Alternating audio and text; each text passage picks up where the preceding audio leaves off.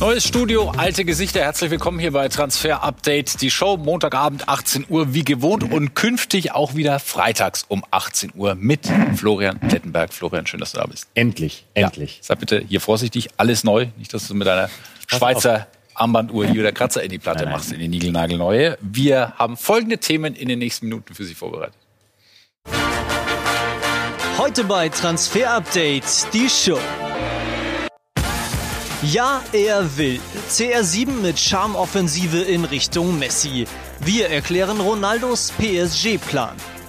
Deutschland vor Japan. Gegen wen spielt das DFB-Team da eigentlich? Die Analyse. Und Dennis Geiger heiß begehrt. Wohin geht's im kommenden Sommer? Das und mehr jetzt bei Transfer Update, die Show. Da haben wir äh, die zwei Hauptdarsteller der heutigen Sendung sozusagen. Äh, die Goats auf der Goat, ne? Lustig hat sich die Redaktion also einfallen lassen. Ja. Äh, zwei Siegertypen, ähm, Cristiano Ronaldo noch bei Manchester United, aber auf die hat er keinen Bock mehr. Und da, ja. Ich, ist perfekt, so. perfekt. Ja. Aber weiter, da wollen wir, ja, er saß heute noch bei der Pressekonferenz so ein bisschen überraschend im Quartier der Portugiesen und hat sich da nochmal den Fragen der Journalisten gestellt und äh, war weiter auf Krawall gebürstet. In meinem Leben ist das beste Timing immer mein Timing. Für euch ist es einfach, eure Meinung kundzutun und irgendetwas zu schreiben. Manchmal schreibt ihr Wahrheiten, meistens aber Lügen. Ich muss nicht darüber nachdenken, was andere Leute denken. Ich spreche, wann ich will. Und ich bin überzeugt davon, dass das die portugiesische Mannschaft in keinster Weise beeinflussen wird. Der hat auch dich gemeint, ne? Ja, tut uns leid. Äh, wir geben unser Bestmögliches, äh, ich sag mal so kann er machen. Er ist einer der größten aller Zeiten, aber da immer zu sagen, ihr und euch und Lügen und dies und das, das hat er nicht nötig. Insofern äh, dunkelgelb, Ronaldo. Mhm, ganz klar scheint, äh, dass äh, die Rückkehr nach England vollkommen ausgeschlossen ist. Das ist auch bei weitem nicht sein Ziel. Ganz im Gegenteil. Unser Kollege von Sky UK, Damisch Seth, ordnet die Situation bei Manchester United auf der Insel für uns ein. Es ist klar, dass nahezu keine Chance mehr besteht, dass Cristiano Ronaldo noch einmal für Manchester United auflaufen wird. Was man von United hört, ist, dass sie ihm keine Abfindung bezahlen wollen. Er hat natürlich noch ein paar Monate Vertrag bis Juni. Und diese Monate könnten ihm noch circa 15 Millionen Pfund einbringen. Aber es ist ganz deutlich. Ronaldo will United verlassen und United will Ronaldo loswerden.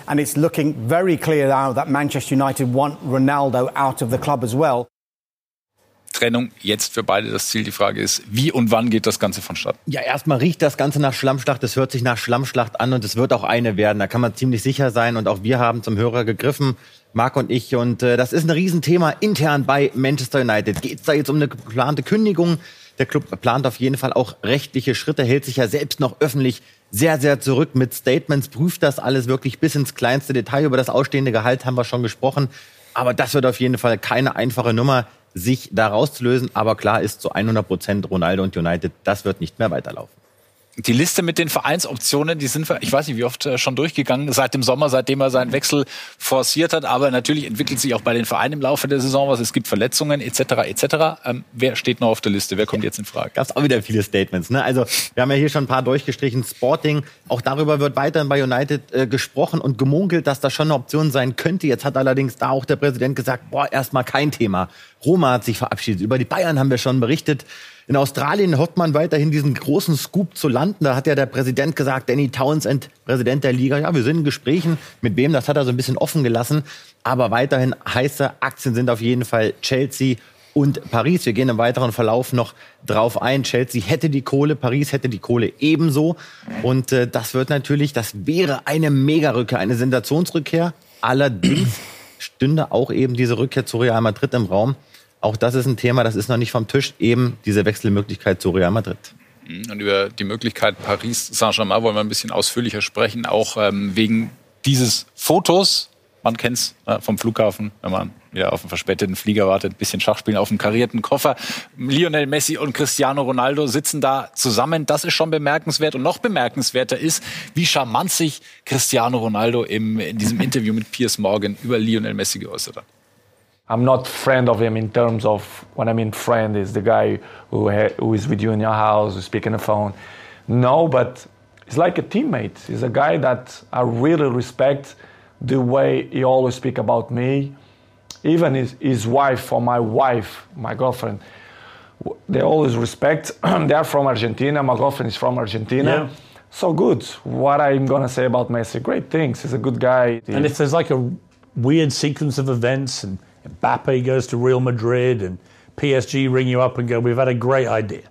We want to put Messi and Ronaldo." Everything it's everything it's possible in in uh, in football. So and that would be incredible. Why not? I don't know. I don't know. As I told you before, they'd sell some shirts. For sure, for sure, for sure, they will sell a lot of shirts.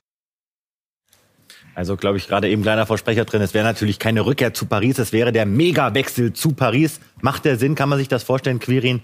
Du hast das Ganze analysiert. Ja, die Aufstellung, ich glaube, da brauchen wir nicht drüber sprechen, die sieht natürlich fantastisch aus. äh, Messi, der auf dem rechten Flügel endlich wieder so richtig in Form kommt in der Saison.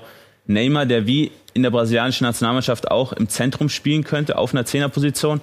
Und Mbappé, der ja lieber auf dem linken Flügel spielen möchte, wie er schon gesagt hat, gerne an der Seite von Benzema natürlich bei Real Madrid aber möglicherweise dann eben Ronaldo als das fehlende Puzzlestück vorne drin. Man hat aktuell bei Paris eine eher schlechte Chancenerwertung. Neymar und Mbappé mal so ein bisschen außen vor, aber der ganze Rest ist nicht wirklich effektiv, obwohl man vor dem FC Bayern die meisten Torchancen in ganz Europa kreiert. Und da natürlich die Option da wäre, mit Ronaldo diesen riesig guten Abnehmer eben vorne drin zu haben. Auch für Flanken, die jetzt aktuell sehr selten geschlagen werden, hätte man da wieder einen Abnehmer drin auch im Ballbesitz, wo man aktuell so ein paar Probleme hat, den Gegner gerne noch mal kommen lässt, wäre Ronaldo ein super Abnehmer, auch unter Druck gerne im Abschluss dabei. Problematisch allerdings, wie auch bei Manchester United aktuell, Paris häufig über Umschaltaktionen, Pässe in die Tiefe aktiv und das funktioniert ja gerade auch nicht so wirklich. Die Frage ist, wenn man die vier vorne drin hat, braucht man den Rest dahinter überhaupt noch?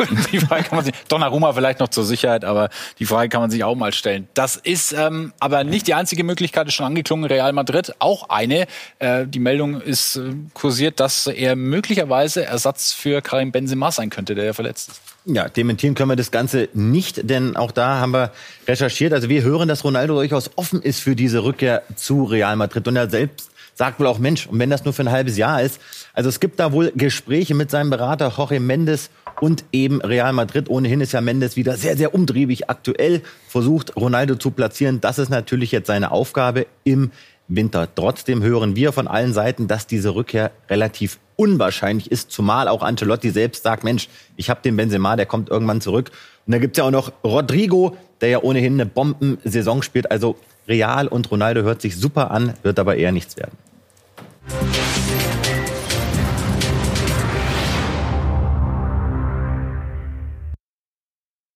Marks Turniertransfers, unsere WM-Kategorie. Ab jetzt immer mit Marc Behrenbeck live von vor Ort in Katar. Erst einmal schöne Grüße dorthin, Marc. Und wir haben am vergangenen Montag über einen Spieler gesprochen, der bei dieser WM noch nicht dabei ist. Wir waren uns aber ja fast sicher, dass das irgendwie eine Frage der Zeit ist. Endrik, was ist die neue Info? Was ist der neue Schwung, der in seinem Fall reingekommen ist? Supertalent, alle jagen ihn und wir haben darüber berichtet, über verschiedenes Interesse und jetzt hat sich sein Papa dazu geäußert.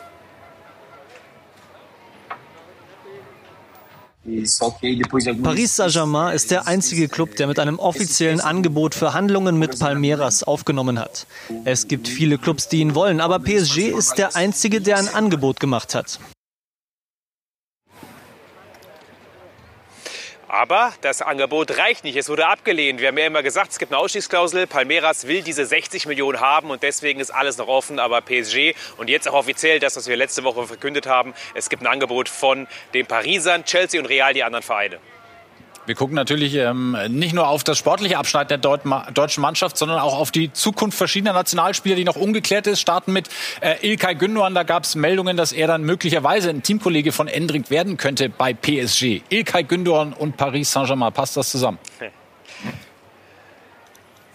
Er gibt ein grundsätzliches Interesse, aber ist nicht so heiß, wie es gerade gemacht wird. Wir haben ja auch letzte Woche schon gesagt, Barcelona oder Verlängerung bei City, das Wahrscheinlichste. Und wir hören sogar, Gündogan würde sogar lieber nach Italien wechseln, mag ja Italien sehr gerne, ist mit seiner Freundin ja öfter dort auch auf Urlaub. Eher also sogar Italien als äh, Paris.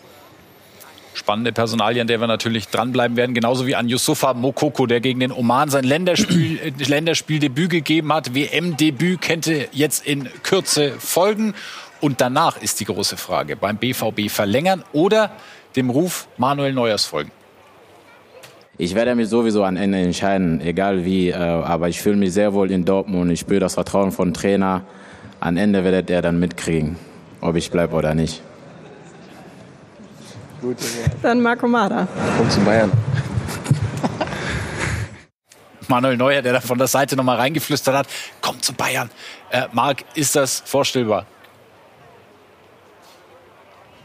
Nein, Bayern wird es nicht. Ähm, man hat natürlich darüber nachgedacht, weil es einfach ein Top-Talent, das Top-Talent mit 17 bei der WM dabei, gut, jetzt 18. Also, aber trotzdem, das wird's nicht. Allerdings Verlängerung beim BVB, das Wahrscheinlichste hören wir immer wieder. Und unser BVB-Reporter Sven Westerschulze, der auch hier vor Ort ist mit uns in Doha, hat heute recherchiert. Und die große Frage ist, Sven, wie hoch ist die Wahrscheinlichkeit, dass er sehr zeitnah verlängert?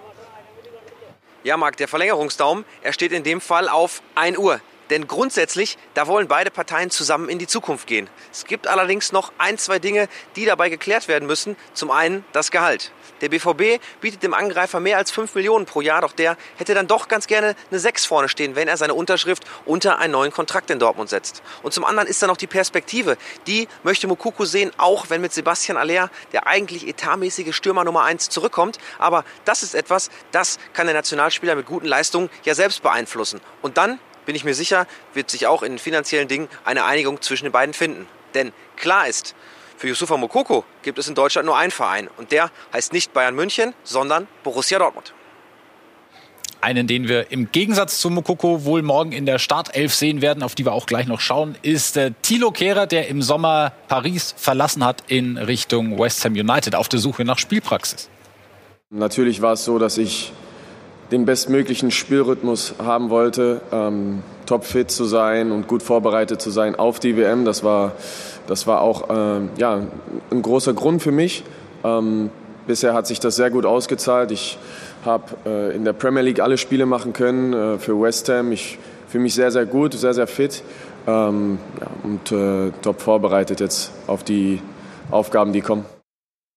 Marc, wenn wir da äh, genauer draufschauen auf die Situation von Thilo Kehrer, war es für ihn die absolut richtige Entscheidung, diesen Wechsel zu vollziehen?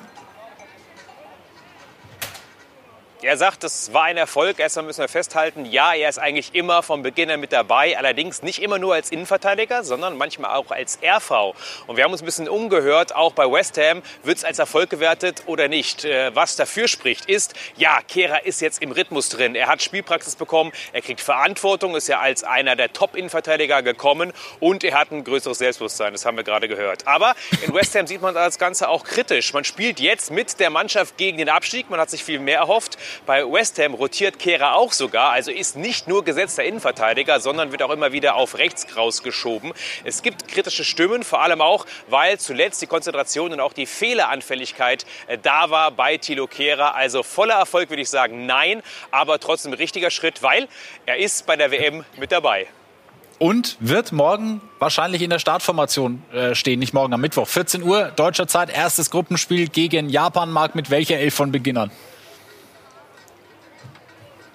Ja, bei mir ist er auf jeden Fall anfangs äh, mit drin, auf rechts. Warum? Weil man eine asymmetrische Außenverteidiger braucht. Links dann quasi mit Günther, nicht mit Raum. Einen offensiveren, der momentan formstärker ist. Und dann äh, auf der Doppel-6 interessant. Äh, bei mir auf jeden Fall Kimmich Goretzka statt Günduan. Ich setze auf die Bayern-Achse und Müller ist draußen. Einfach aber nur wegen der körperlichen Komponente. Wenn er richtig fit ist, könnte er natürlich auch spielen. Nur einer, der muss safe spielen und das ist Musiala sagt Marc Behrenbeck live aus Katar. Freuen uns dann ähm, auf Freitag, Marc, dann bist du wieder mit dabei. Schöne Grüße erstmal und äh, vielen Dank für heute. Ja, dann wollen wir uns natürlich auch noch ein bisschen mit dem Gegner beschäftigen, mit den Japanern. Wie gut sind die eigentlich? Das sagt uns äh, Quirin jetzt.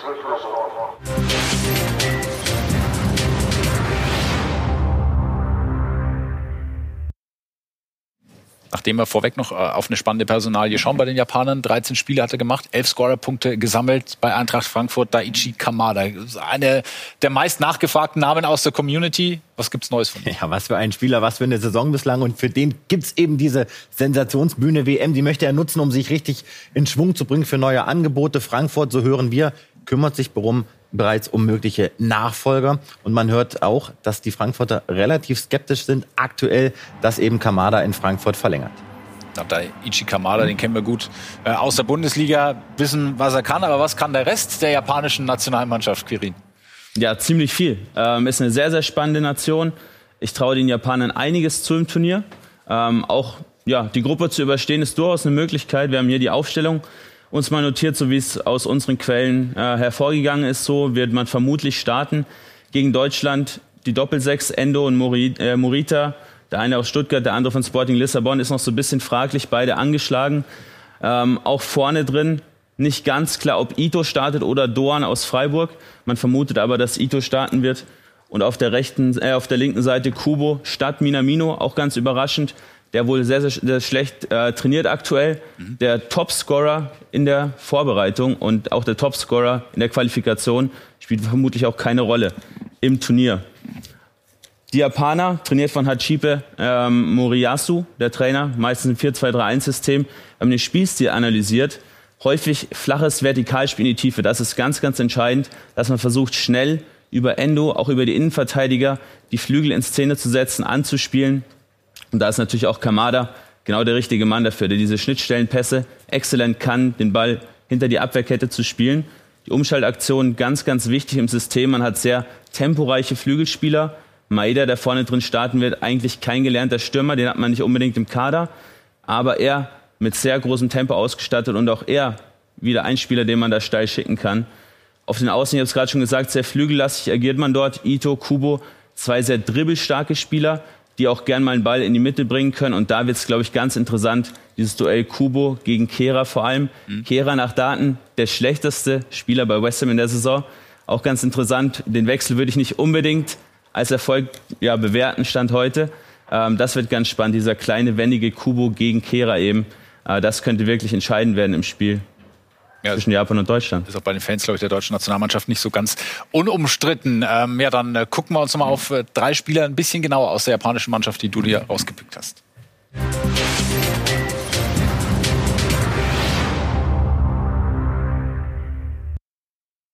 Einer aus der Bundesliga ist auch dabei und wir starten mit Junya Ito.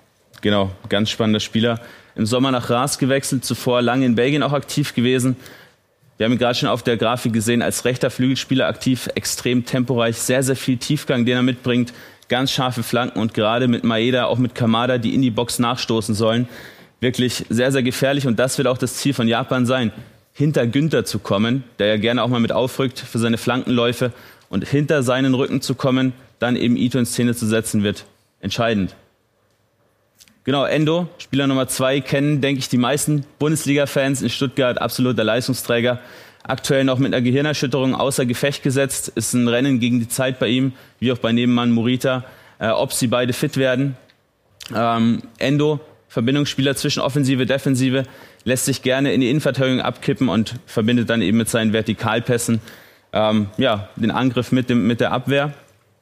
Und Spieler Nummer drei, Takehiro Tomiyasu, ähm, Innenverteidiger bei Japan, bei Arsenal Rechtsverteidiger, teilweise Linksverteidiger, nicht wirklich gesetzt, noch keine 300 Minuten gespielt in der Premier League diese Saison. Probleme in der Luft, dementsprechend, wir haben es vorhin auch schon diskutiert, unser Call wäre sogar Füllkrug in die Startelf zu stellen, weil Füllkrug eben diese Präsenz mitbringt in der Luft und gerade Yoshida, aber auch die Außenverteidiger und eben auch Tomiyasu sind da anfällig ähm, und da müsste man ansetzen. Jetzt wissen wir viel über die Japaner. Nur ganz kurz zum Abschluss. Wie hoch wird diese Auftakthürde für die deutsche Mannschaft? Dürfte gemeistert werden. Äh, gerade die Außenverteidiger sind die schwächsten im Team. Äh, bei Japan da mit Gnabry, mit Sané oft das Tempo, äh, das Tempo suchen, ins 1 gegen 1 Duell gehen, dürfte entscheidend sein und eben die Abwehrkette einfach unter Druck setzen. Die haben definitiv Probleme im direkten Duell gegen den Mann. Danke, Quirin, für den Moment. Wir machen eine kurze Pause und sprechen dann gleich über Dennis Geiger. Da wollte die Redaktion unbedingt ein Wortspiel machen. Ich distanziere mich davon entschieden. Macht Geiger die Geige? Sagt man das so? Sagt man das so? Hat die Geige machen? Wir dürfen alles im Transfer. Vielleicht könnt ihr das in die YouTube-Kommentare mal reinschreiben. Ich weiß nicht, wenn er Dennis Bieger oder Dennis Flieger heißen würde. Aber wir sprechen trotzdem gleich über ihn. Gibt äh, viele Interessenten. Nach einer kurzen Pause.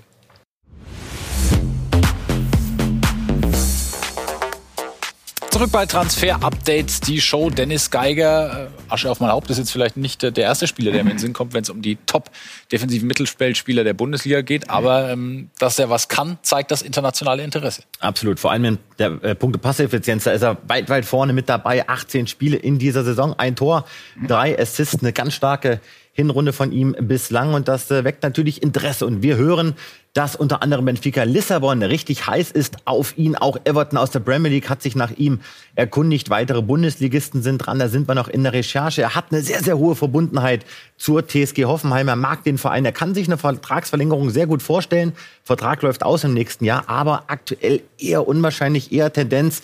Dennis Geiger macht noch mal was anderes. Da bleiben wir dran. Für euch noch die Info Gehalt soll aktuell so zwischen 1,5 und 2 Millionen Euro brutto ohne Prämien liegen. Aber Tendenz ganz klar Wechsel Dennis Geiger. Der VfB Stuttgart ist aktuell noch auf USA-Reise, aber sobald die abgeschlossen ist, ist das nächste große Thema die Zukunft von Sportdirektor Sven ja. Mislintat. Wie geht's da weiter? Dann geht's rund. Dann geht's rund und es soll zeitnah entschieden werden, was passiert mit Sven Mislintat. Bleibt er, muss er gehen.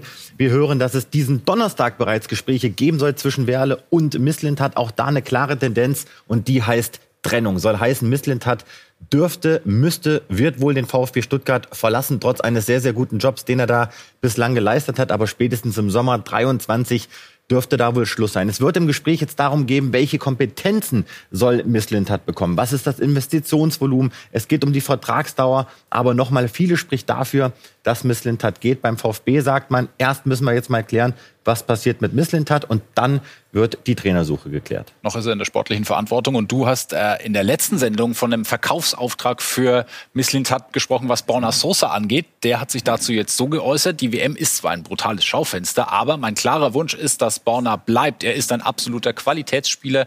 Es würde schon schwer genug, ihn, ihn im Sommer zu ersetzen, so Sven Misslintat am 17. November. Ja, gab es viel Wirbel, aber wir bleiben ganz klar bei unserer Sky-Info, dass es vom Vorstand des VfB Stuttgart den Auftrag gibt, Borna Sosa muss und soll verkauft werden. Die Kosten sind explodiert im Verein, man muss die Kosten senken und man träumt eben davon, Sosa auch aufgrund einer guten WM im Bereich der 20 bis 25 Millionen Euro zu verkaufen. Von Misslintat sind die Sätze natürlich clever gewählt, denn zum einen kann er sagen, ja, ich wollte ihn ja nicht gehen lassen und zum anderen, wenn er jetzt sagen würde, ja, er muss gehen, dann drückt er ja den Preis. Insofern hält er jetzt den Preis oben, aber nochmal, vieles spricht dafür, dass Sosa eben ein Top-Verkaufskandidat ist. Ob das umsetzbar ist, ist eine andere Frage. Aktuell liegt zumindest mal kein konkretes Angebot vor. Es gibt immer wieder Fragen von Ihnen, von euch aus der Community. Woher hat der Plettenberg eigentlich diese ganzen Infos? Da gibt es dann sowas wie zum Beispiel den Transfer Room in Berlin. Das war ein Treffen von über 200 Beratern und Vereinsverantwortlichen, die da zusammengekommen sind. Und Florian Plettenberg war fürs Transfer-Update mit dabei. Hier kommt der Blick hinter die Kulissen.